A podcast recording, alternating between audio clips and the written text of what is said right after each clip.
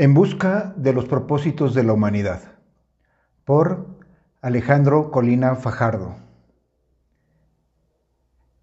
Del primer propósito al mito. No cabe duda que la humanidad comparte con el resto de los animales su primer propósito, sobrevivir. Si no se tiene que comer, poco importan la libertad y la conciencia.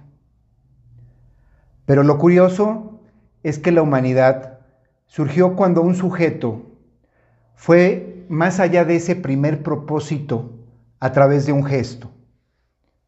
Incurrió en la primera marca, para decirlo con Jacques Derrida.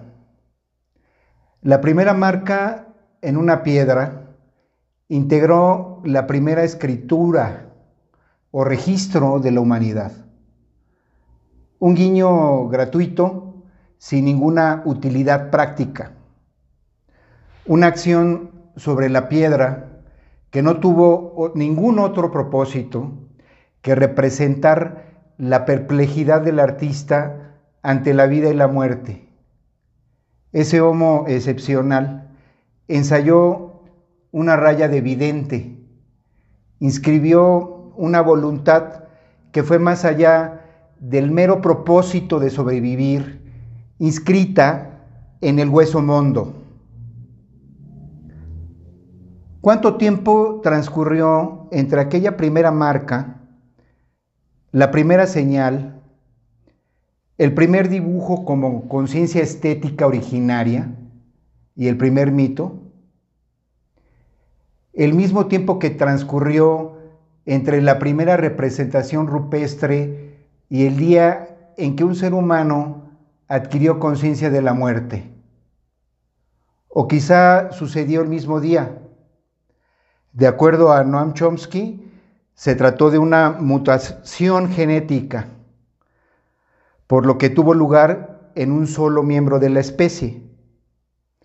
De pronto, un homo perplejo, el primero consciente, se percató que iba a morir y supo de sí mismo, pero también adquirió la noción de lo inconmensurable.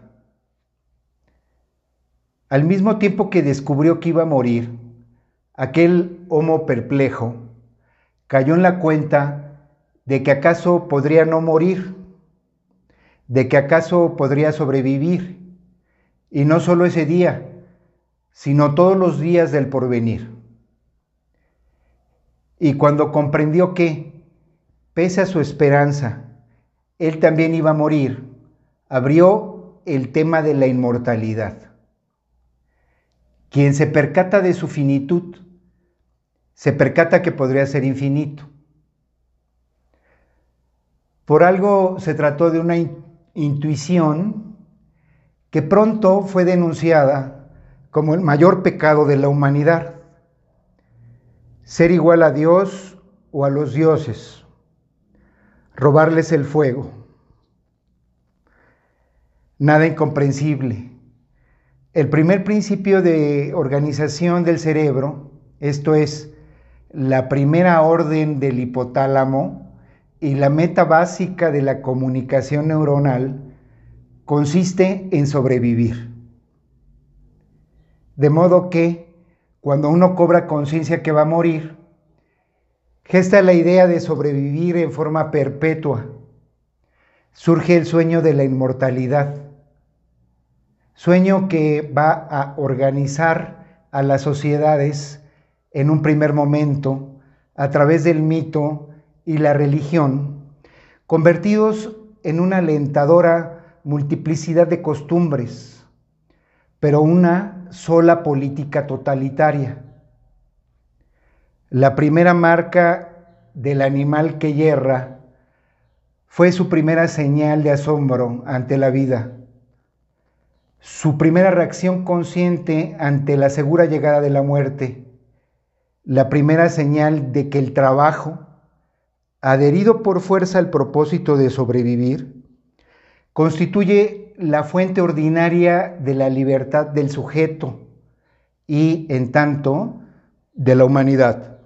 La primera marca en una piedra constituyó el registro que testimonia la aparición de la conciencia en el cerebro humano. Y tras el signo originario vino el mito, que celebró las bodas entre el arte, la religión y la política de un modo significativo y muy imaginativo. Porque al principio fue el asombro, el arte proporcionó a la humanidad las primeras imágenes del mundo, sus primeras representaciones son los primeros compendios del asombro.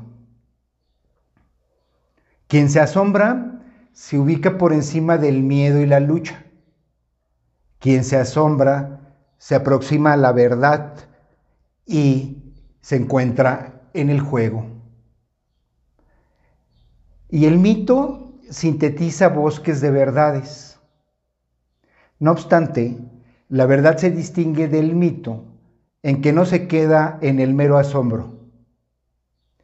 Sin duda, el mero asombro fue la primera experiencia de la humanidad. Cuando advirtió la muerte y provocó conciencia de sí misma, la humanidad supo que iba a morir. En el mito hay conocimiento, pero un conocimiento que no se sabe conocimiento.